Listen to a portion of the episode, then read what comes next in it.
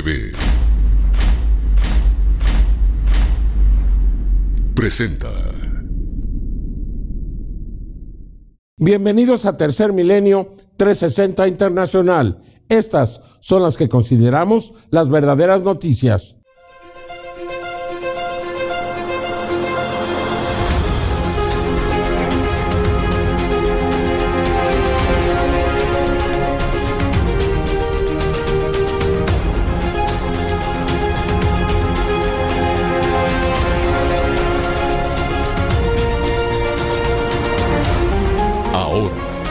Tercer Milenio 360 Internacional con Jaime Maussan.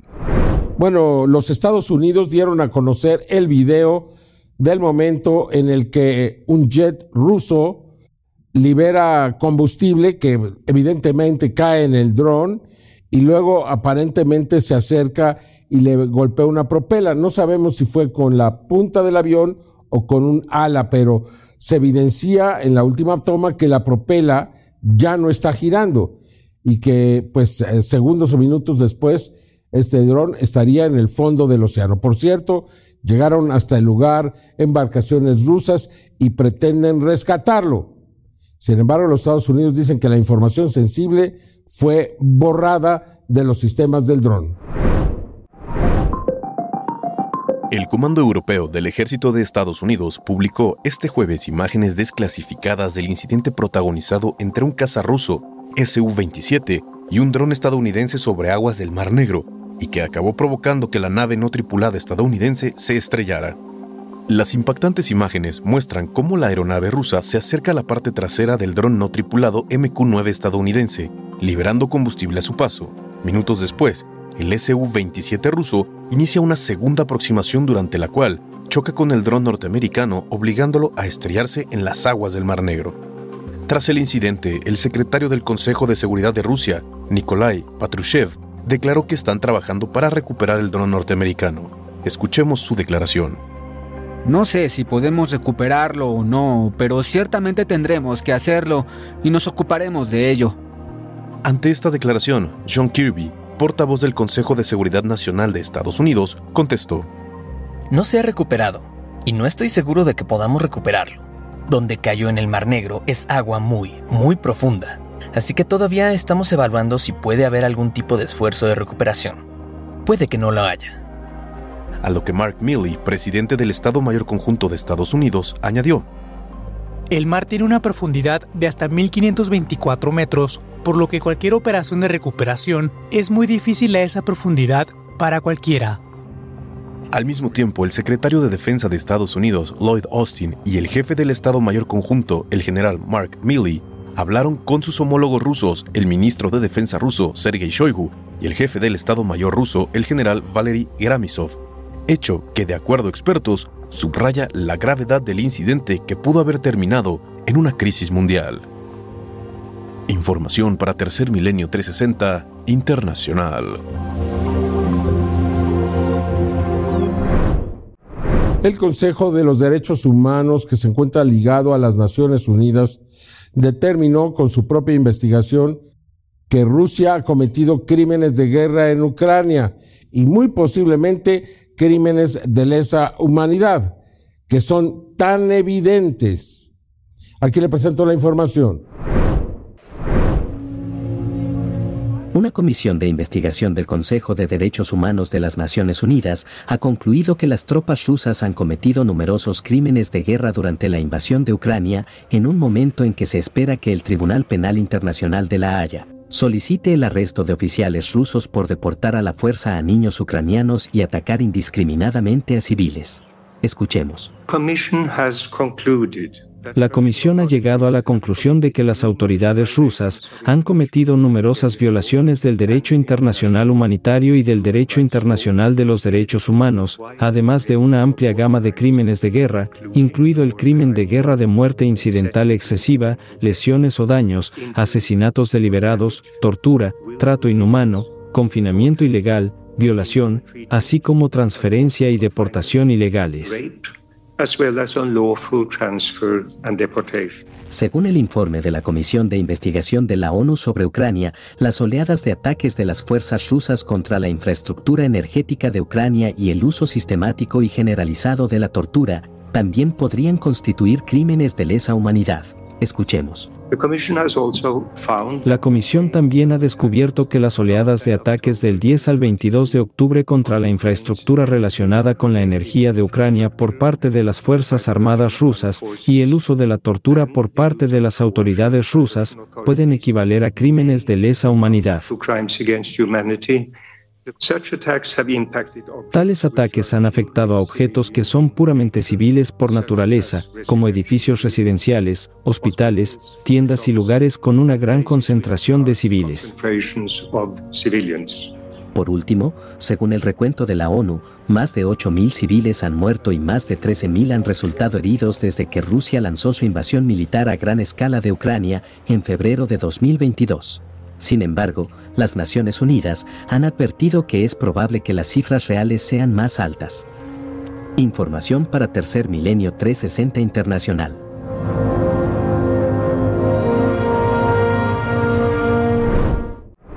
Los Estados Unidos buscan prohibir la aplicación de TikTok. De hecho, Inglaterra la prohibió el día de hoy para todos los empleados gubernamentales.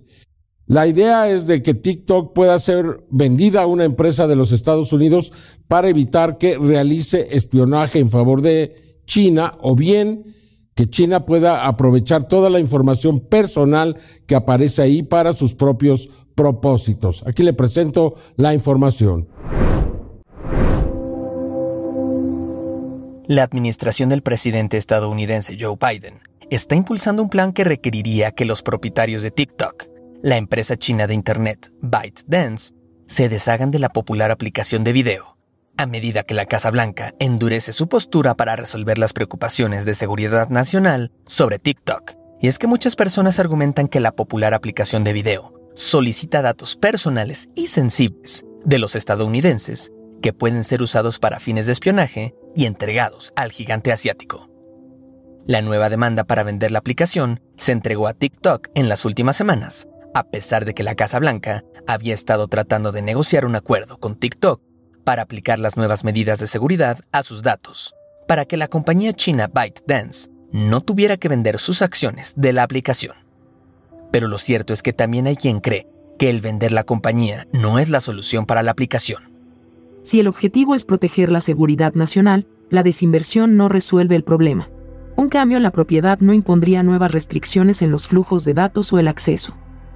Ante todo, uno de los principales impedimentos para actuar en contra de TikTok son sus más de 100 millones de usuarios tan solo en Estados Unidos, dentro de los cuales una gran cantidad de personas seguramente protestarían enérgicamente si se decide prohibir la aplicación china en territorio estadounidense, lo cual también sería una afrenta directa a la libertad de expresión. Seguiremos informando para Tercer Milenio 360 Internacional. En Turquía continúa la tragedia después de los terribles sismos, ahora las intensas lluvias, lluvias que han arrastrado a personas en las calles de las ciudades. Hasta el momento van 14 muertos, se teme que haya muchos más y lo grave aquí es que es una tragedia tras otra. Terrible lo que está pasando.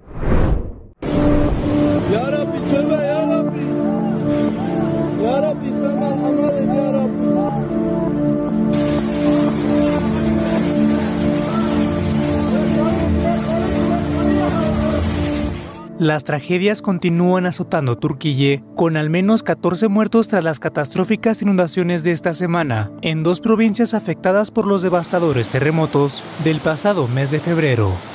El ministro del Interior del país, Suliman Soylu, declaró 12 personas murieron en la ciudad de Sanliurfa, entre ellas cinco sirios hallados en el sótano de un edificio y otras dos en la provincia vecina de Adiyaman, incluyendo un bebé de un año y medio. Salim Soylu, ministro del Interior de Turquía. Las provincias afectadas por las recientes inundaciones en Turquía han enfrentado más de 100 milímetros por metro cuadrado de lluvia en las últimas 24 horas, convirtiendo las carreteras en ríos y arrasando automóviles, tiendas de campaña y refugios de emergencia donde miles de personas se alojaban después de que sus hogares fueran destruidos por los terremotos del mes pasado, que dejaron a millones de personas sin hogar y un saldo de más de 48 mil muertos en Turquía y casi 6 mil en Siria.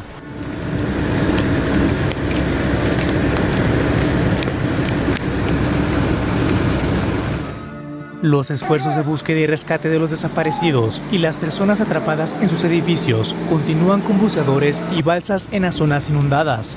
Los videos compartidos en las redes sociales y las emisoras locales muestran a decenas de personas arrastradas por las corrientes de agua, mientras los pronósticos indican que las lluvias continuarán en los próximos días.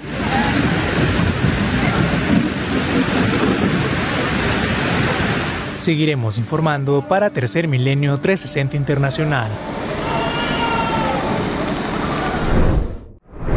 Después del decimoprimer río atmosférico en California, las imágenes son devastadoras, no solamente grandes inundaciones en campos de cultivo en ciudades, sino también el desgajamiento de cerros que dejan expuestas a las casas que están ahí. La situación sigue siendo muy grave. Ya no hay sequía en California, pero bueno, ahora las lluvias intensas han dejado destrucción a su paso.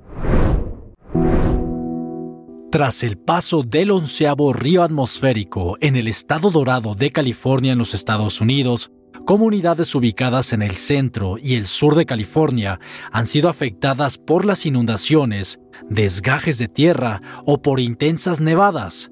En el caso del poblado llamado Pájaro, las lluvias torrenciales provocaron que un dique se desbordara y terminara por inundar súbitamente a la comunidad, destruyendo cientos de hogares. Es algo traumático, el agua llegó y destruyó nuestra casa, lo destruyó todo. Gertrudis Rubio, damnificada de Pájaro, California.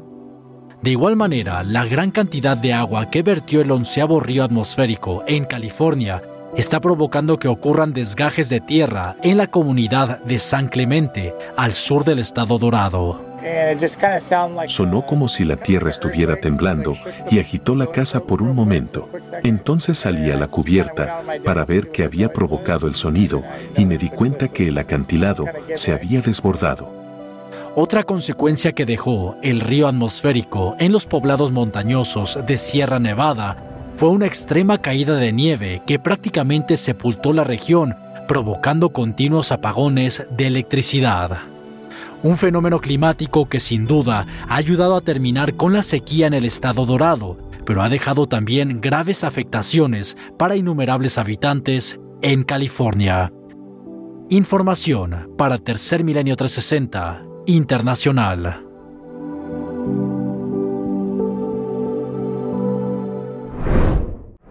La Agencia de Protección Ambiental de los Estados Unidos anuncia que va a eliminar seis, o está proponiendo más bien, que va a eliminar seis de los 14 mil químicos eternos que son utilizados en la producción de diversos productos, sin ser redundante. Ya están en el agua, en el agua potable, en el papel de baño, en tantos productos que son pues parte de nuestra vida. Estos químicos eternos podrían ser responsables de las altas tasas que existen de cáncer. Dice la industria farmacéutica que una de cada tres personas está destinada a sufrir cáncer. Y estos químicos podrían ser algunos de los responsables. La Agencia de Protección Ambiental de Estados Unidos propuso el pasado martes 15 de marzo de 2022 una nueva iniciativa ambiental que pretende regular y limitar los niveles de químicos eternos en el agua potable que es consumida por la población de la Unión Americana. Lo que podría ser uno de los primeros grandes pasos para prohibir por completo el uso de los químicos eternos, al menos en los Estados Unidos. Escuchemos un fragmento de la propuesta elaborada por la Agencia de Protección Ambiental estadounidense. Lo que comenzó como un milagro se ha convertido en graves problemas ambientales. Los químicos eternos son omnipresentes, por lo que trataremos de limitar los niveles de los seis más importantes y dañinos en el agua potable. Agencia de Protección Ambiental de Estados Unidos. Los científicos estiman que en la actualidad, más de 200 millones de estadounidenses consumen agua potable proveniente de los grifos que contienen elevadas cantidades de químicos eternos. Aunque claramente esta situación ha ocurrido durante decenas de años atrás. Por esta razón, se espera que la propuesta de la Agencia de Protección Ambiental estadounidense tenga claros fundamentos y una resolución definitiva que termine con el uso de algunos de los más de 14.000 químicos eternos que se encuentran en el agua potable, en el medio ambiente y el cuerpo humano. Así que hacia finales del presente año 2023, se sabrá si esta propuesta se pondrá en marcha, lo que podría salvar millones de vidas. Tercer Milenio 360 Internacional continuará informando.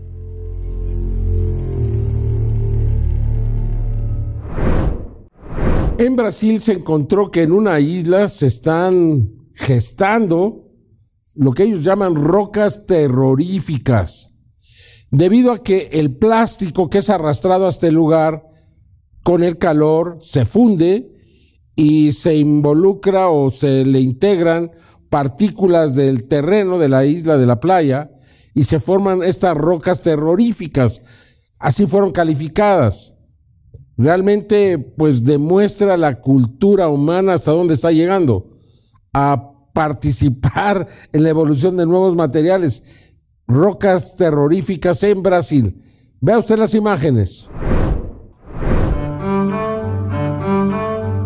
Un equipo de geólogos ha hecho un aterrador descubrimiento en la isla brasileña Trinidad, una zona reservada para que tortugas verdes lleguen a desovar sin embargo, los investigadores encontraron rocas terroríficas de plástico que resultan sumamente preocupantes ya que indican que la contaminación plástica ya no solo está en la atmósfera y los océanos, sino que ha llegado a la geología también. El plástico es quizá el material más peligroso creado por el hombre y no precisamente por su toxicidad, sino porque se infiltra en todos los rincones del planeta, contaminando los procesos naturales de la Tierra. Anteriormente, ya se había dicho que probablemente el plástico había entrado en un ciclo tal como el ciclo del agua o del carbono, pero las consecuencias más complejas se desconocían. A continuación, escucharemos las palabras de una de las investigadoras, quien nos explica cómo fue que encontraron estas rocas terroríficas. Plástico, era plástico Habíamos realizado un análisis químico para conocer el tipo de plástico y también abordamos estas muestras como si fueran rocas naturales, utilizando los mismos métodos de investigación.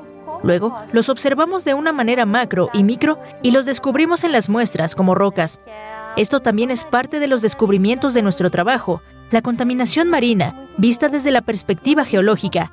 Esto es nuevo y aterrador al mismo tiempo, porque la contaminación ha llegado a la geología y el plástico se puede preservar en el informe geológico de la Tierra. El equipo de geólogos identificó que la contaminación proviene principalmente de las redes de pesca, que son escombros muy comunes en las playas de la isla de Trinidad. Las redes arrastradas por las corrientes marinas se acumulan en la playa. Cuando la temperatura aumenta, este plástico se derrite y se incrusta con el material natural de la playa, creando así estas rocas terroríficas. Este hallazgo es realmente preocupante, ya que se habla de un legado humano sumamente invasivo que se está infiltrando en los rincones más alejados de la sociedad y está afectando a los ecosistemas naturales. Información para Tercer Milenio 360 Internacional. Bueno, hoy Luis Manuel Guerra, que siempre nos ilustra nos va a presentar un tema por demás interesante, los perros radioactivos, Luis Manuel. Sí, los perros radioactivos de Chernobyl. Este 26 de abril que viene se cumplen 35 años del gran eh, problema que hubo con una explosión. Esa sí fue explosión. En Fukushima no fue explosión. Eh, es muy diferente, ¿no? Eh, lo que pasó, por ejemplo, recientemente en Estados Unidos con el ferrocarril que se descarriló, que dijeron que una explosión, tampoco fue explosión. Chernobyl sí fue, fue muy grave. Bueno, pues resulta que después de 35 años ha habido 30 generaciones de los perros abandonados, las mascotas que la gente al huir dejó abandonadas en sus casas, los perritos, etcétera, ¿no? Hubo algunos intentos de eh, brigadas del ejército soviético en ese entonces para matar a los perros, para evitar que esparcieran la contaminación, pero fue muy poco, pues tuvieron que retirarse rápido. Quedaron muchos perros. Jaime, 30 generaciones de vivir en la radioactividad y resulta que una investigadora de los Institutos Nacionales de Salud Pública de los Estados Unidos en el Instituto de Investigación del Genoma Humano, Elaine Orlander, acaba de, liderando un equipo multinacional, publicó en la revista Science Advances eh, la situación genética de estos perros. Están perfectamente sanos. Tienen modificaciones, algunas partes del genoma se han modificado, pero se han adaptado, están perfectamente ¿Qué significa? Significa que la naturaleza es extraordinariamente resiliente y este estudio demuestra que los mamíferos superiores como nosotros pueden vivir con radioactividad durante un tiempo muy prolongado, 35 años, ¿no? Es una sorpresa para todos. 35 generaciones, que en nuestro caso serían algunos siglos, ¿no? Exactamente.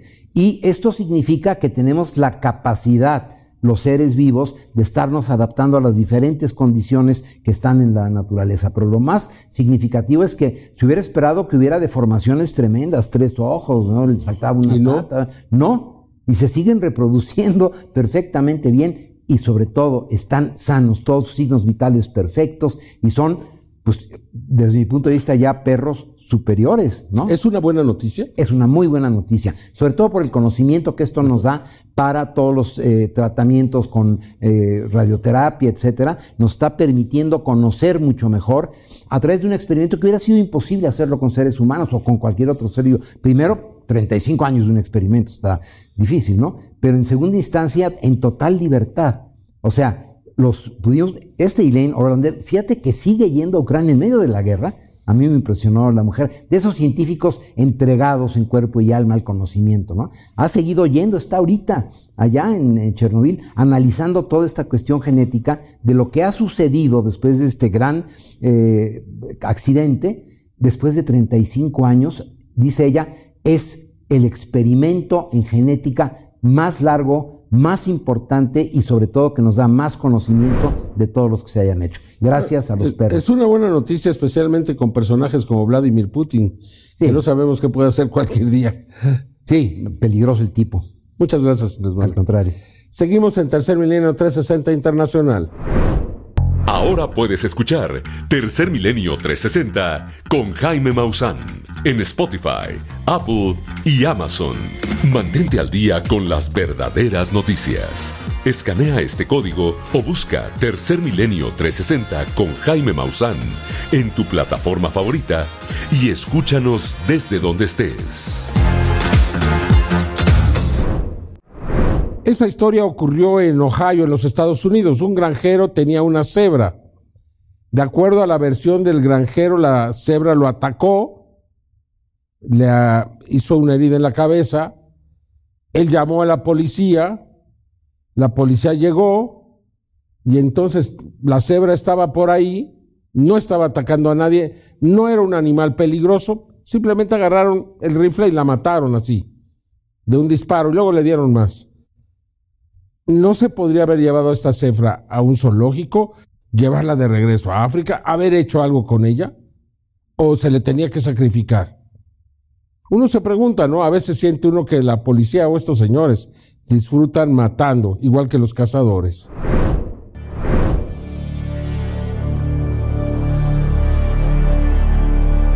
Imágenes de la cámara corporal del Cuerpo de Policía de los Estados Unidos revelaron el momento exacto en el que estos oficiales le disparan a una cebra con una escopeta. Esto luego de que este animal salvaje atacara a su dueño, un granjero residente de Pickaway, Ohio, Estados Unidos. De acuerdo con el hombre de 72 años, la cebra lo atacó en el rostro sin un motivo aparente, hecho ante el cual los vecinos apresuraron a llamar a las autoridades. En las imágenes de la cámara corporal de la policía estadounidense se observa al hombre, víctima del ataque propiciado por la cebra, en el suelo. También el momento en donde este hombre camina hacia una ambulancia donde sería atendido médicamente. Y finalmente, el cruel desenlace cuando los oficiales matan a tiros a esta cebra. Observe, se recomienda discreción.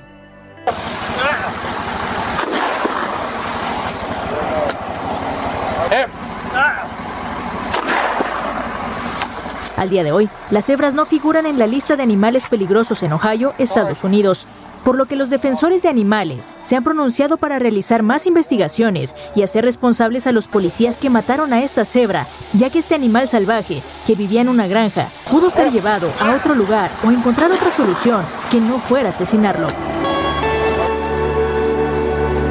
Tercer Milenio 360 Internacional continuará informando. David Benko es un buzo un hombre que gusta de hacer o lograr récords de profundidad en lagos helados sin traje de neopreno.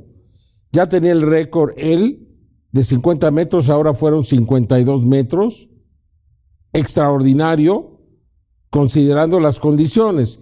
Sabemos que la inmersión más eh, profunda son muchos más metros, pero esto fue en condiciones extremas.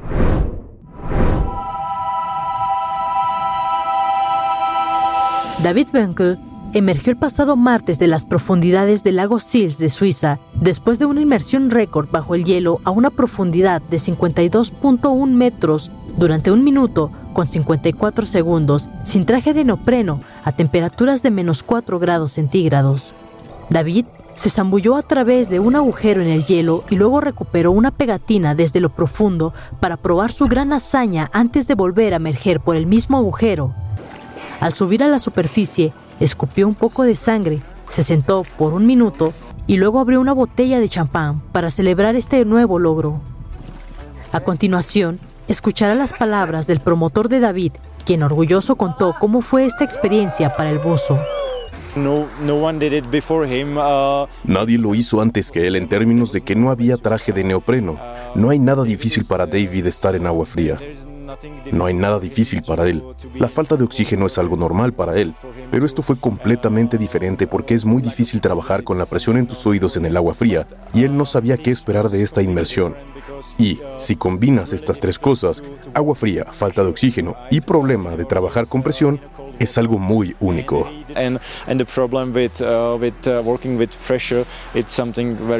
Sin embargo, en esta ocasión tuvo mayor dificultad y aún así logró una hazaña que difícilmente alguien más podría superar. Información para Tercer Milenio 360 Internacional.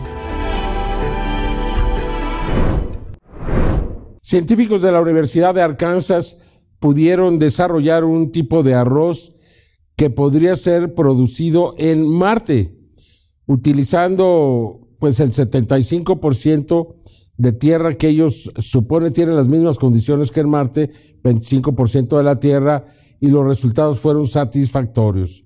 ¿Será el arroz una de las fuentes de alimentación de los seres humanos en Marte? Aquí la información. La revista New Scientist ha revelado que científicos de la Universidad de Arkansas han comenzado a trabajar en un estudio preliminar para que la humanidad, en caso de colonizar Marte, pueda sembrar arroz genéticamente modificado.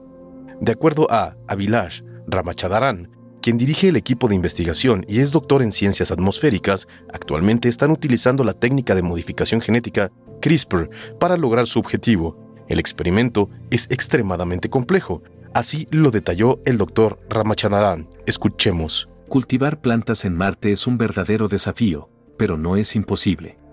De acuerdo a los científicos del estudio, los resultados más prometedores obtenidos hasta el momento se han dado cuando hay una mezcla de 25% de tierra terrestre y un 75% de concentración de regolito artificial, es decir, una aproximación de minerales a los encontrados en el suelo marciano. Ante esta situación, los científicos se han mostrado optimistas por la posibilidad de cultivar alimentos en el suelo marciano. Información para Tercer Milenio 360 Internacional. En un artículo publicado en la revista Science, se considera la posibilidad de que exista, aún exista, actividad volcánica en Venus. Y quizá, dicen algunos, esta actividad volcánica fue lo que convirtió a nuestro planeta vecino en lo que es. Es decir, grandes cantidades de dióxido de carbono iniciaron un cambio climático que lo hizo llegar pues a ser un planeta inhabitable de cientos de grados de temperatura. Un estudio publicado ayer, miércoles 15 de marzo de 2023, en la prestigiosa revista Science, ha revelado que existe actividad volcánica en el planeta Venus. Científicos estadounidenses llegaron a esta conclusión al analizar algunas imágenes de Venus que fueron tomadas entre 1990 y 1992 por la sonda Magallanes, que en los años 90 orbitó a Venus. De acuerdo a los expertos, en las imágenes lograron identificar pequeños cambios en un respiradero volcánico, cuya forma se modificó en el transcurso de ocho meses. Los expertos también afirman haber encontrado flujos volcánicos saliendo de este respiradero. Los científicos aprovecharon el hecho de que la sonda Magallanes estudió varias veces algunas zonas. Entonces fue posible comparar imágenes de los mismos lugares tomadas con meses de diferencia. Venus es el segundo planeta más cercano al Sol, después de Mercurio. Tiene un diámetro ligeramente más pequeño al de la Tierra, de unos 12.100 kilómetros, y gira sobre su eje en una dirección opuesta al resto de los planetas del Sistema Solar. Venus también se caracteriza por la elevada temperatura promedio en su superficie, más de 400 grados centígrados, y una atmósfera que sería mortal para el ser humano terrestre, compuesta principalmente por dióxido de carbono, ácido sulfídrico y nitrógeno, gases de efecto invernadero que atrapan el calor, lo que explica su elevada temperatura. De acuerdo a los científicos, existen numerosos volcanes sobre la superficie de Venus, pero esta es la primera ocasión que se encuentra evidencia de que estos son activos. Según los investigadores, aunque la actividad volcánica en Venus es mucho menor que la que existe en la Tierra, los científicos afirman que es posible que por momentos ésta se asemeje a la que se observa en Hawái, aquí en la Tierra. Información para Tercer Milenio 360 Internacional. Fueron presentados los nuevos trajes espaciales para hombres y mujeres de los astronautas que viajarán a la Luna en el próximo 2025. Estos trajes pues son mucho más avanzados, tienen cámaras de alta definición y una serie de características que los hacen muy superiores a los que usaron los astronautas cuando fueron a la Luna entre 1969, 71, 72. Aquí le presento las imágenes de los nuevos trajes espaciales. La Administración Nacional de Aeronáutica y el Espacio de Estados Unidos, mejor conocida como la NASA, ha presentado, en conjunto con la compañía aeroespacial privada Axiom Space, el prototipo del traje espacial de próxima generación que los astronautas usarán en la próxima caminata espacial en la Luna. La banda de luz está montada en el conjunto de la visera, en la burbuja del casco, y esto esencialmente les da a los astronautas luces para ver cuando están en partes sombreadas de la Luna o si están en órbita terrestre baja en un paseo nocturno. Pueden encender estas luces para ver usando herramientas o transitando en el espacio o algo por el estilo. También tenemos a un lado, aquí, una cámara de video en alta definición, por lo que aquellos de nosotros en la Tierra que miran la misión podrán verla en alta definición, lo que sería una actualización fantástica con respecto a la tecnología actual. Todo ello va montado sobre la burbuja del casco a la que se suma lo que llamamos, en esta configuración de nuestro traje, el torso duro superior. Entonces, la parte superior dura del torso va más o menos desde la cintura de Jim hasta la parte superior, y esta es una especie de estructura central del traje. Es a lo que adjuntamos todo. El traje que fue presentado en Houston será prácticamente igual al que los astronautas llevarán a la Luna en la misión de Artemis 3 prevista para alunizar a finales de 2025, con excepción de que será de color blanco y no negro, ello por razones térmicas. Hay una variedad de articulaciones que hemos puesto también en el ensamblaje del torso inferior, y esto va a ser una gran mejora con respecto a los trajes Apolo. Los trajes de Apolo no tenían muchos de estos tipos de juntas que hemos puesto en este traje. Entonces los astronautas estarán más cómodos, tendrán más facilidad para caminar. El programa Artemis de la Agencia Espacial de Estados Unidos tiene como objetivo devolver a los humanos a la Luna por primera vez desde que terminaron las históricas misiones Apolo en 1972, un paso inicial hacia un eventual viaje a Marte, y además llevar a la primera mujer y al primer hombre afroamericano a nuestro satélite natural. Información para Tercer Milenio 360 Internacional. Las propias autoridades de Udon Thani en Tailandia publicaron estas eh, imágenes de una extraña luz que detectaron en las proximidades de la población. Y esto ha llamado la atención de todos los medios en Tailandia. ¿De qué se trata? Aquí las imágenes. Durante la madrugada de hoy, numerosos pobladores de la comunidad de Udan Sani, al noreste de Tailandia, fueron despertados por el inusual brillo de un misterioso objeto volador que dejaba una estela a su paso, mientras se desplazaba lentamente en el cielo nocturno. La luz de origen desconocido parecía viajar horizontalmente cuando súbitamente desapareció, causando el pánico entre la población, de acuerdo con los medios locales, quienes también reportaron que la misma luz fue vista a la medianoche del 15 de marzo en las provincias de Kalasin, Mo y Kukayu, todas a más de 100 kilómetros de distancia. Por lo que el incidente podría estar repitiéndose por toda la región. Lo más inquietante es que la comisaría de policía de Udan Sani publicó el video del objeto luminoso en su página oficial de Facebook, preguntándose si alguien sabrá si es algo malo o si será un proyecto de prueba para enviar una nave espacial a Marte, confirmando con ello la autenticidad del incidente. Tal ha sido la conmoción que la constante presencia del objeto luminoso ha causado entre la población, que numerosos medios de comunicación han reportado el suceso. Incluso, la misma página de Facebook de la policía tailandesa compartió el reportaje que el canal 32 de la televisión local hizo sobre el avistamiento. Misterioso objeto volador, que dejaba una estela brillante a su paso y que desaparece sin explicación convencional alguna, captado la madrugada de hoy en los cielos de la comunidad de Udan Sani en Tailandia.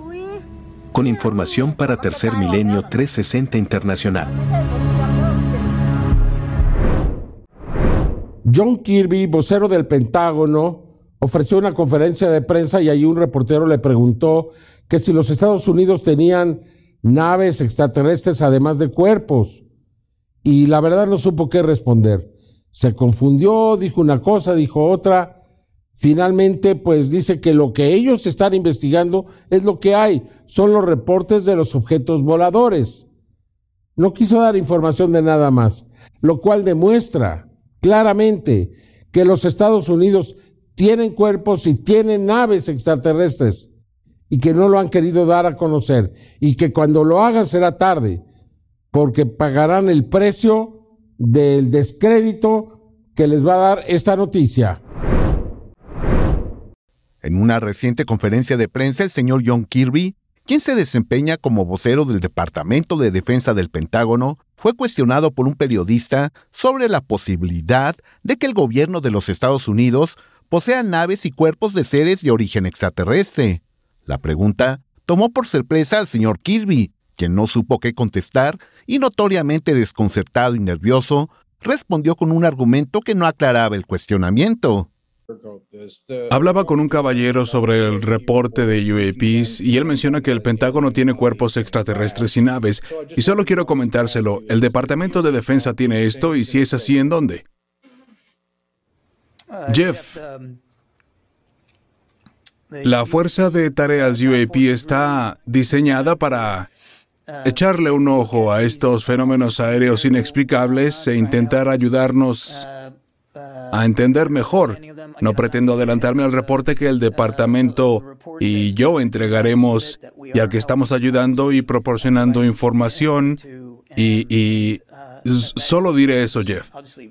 Como hemos visto, John Kirby en realidad no supo qué decir. Su respuesta fue dispersa y resulta interesante que no negara categóricamente la posibilidad de que el gobierno tuviera tecnología extraterrestre a su alcance.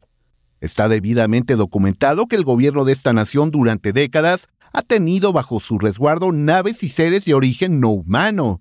Sin duda, el punto más sensible alrededor de todo lo que está ocurriendo con este tema en el que queda de manifiesto que durante casi ya 80 años han mentido a la humanidad.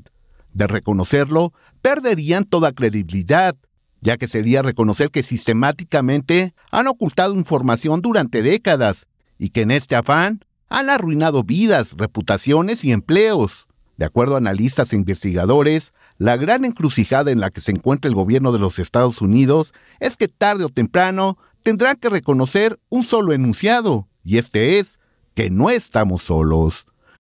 Tercer milenio, Rubén Villatoro. Aquí le presento cuatro nuevas imágenes de Juanito Juan, este hombre que se ha convertido en el punto de contacto más importante que hay en México.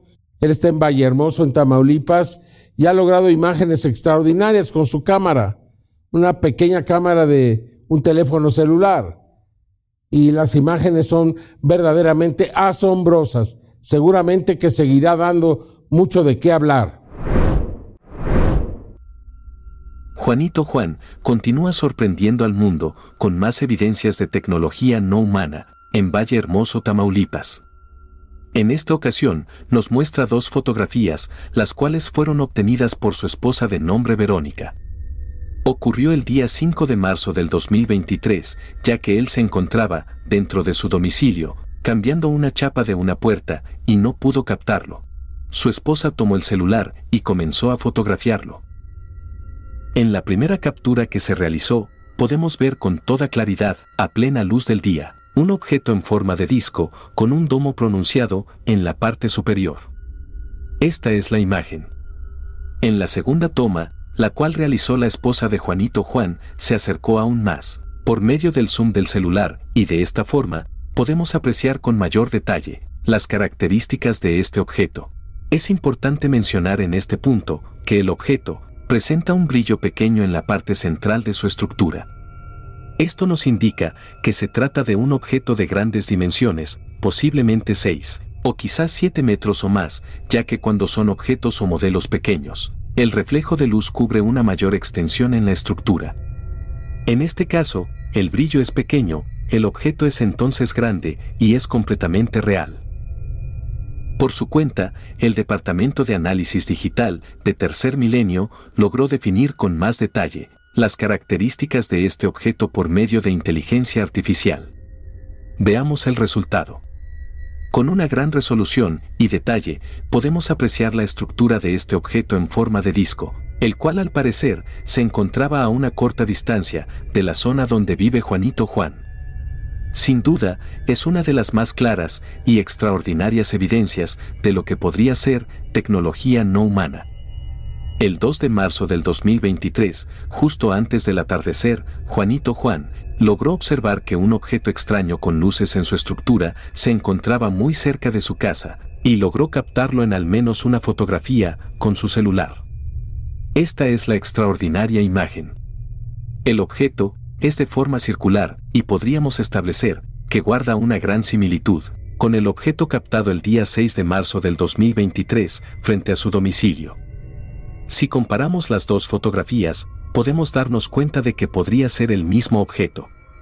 Incluso, es semejante al objeto captado el día 27 de febrero del 2023. Al comparar las tres imágenes, se puede establecer que posiblemente es el mismo objeto, o quizás el mismo tipo de tecnología no humana. A esta imagen también fue posible que se le aplicara filtros por medio de inteligencia artificial, y de esta forma logramos definir con un mayor detalle las características de este objeto.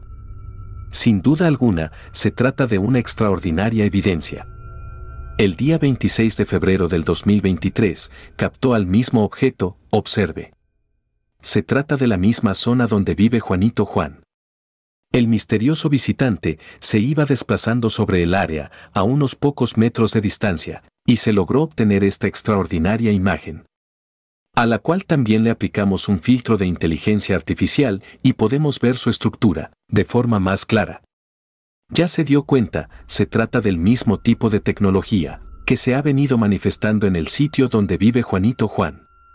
En la segunda fotografía, el objeto se desplazó y se está alejando rápidamente, pero Juanito logró obtener esta fotografía justo antes de que se fuera.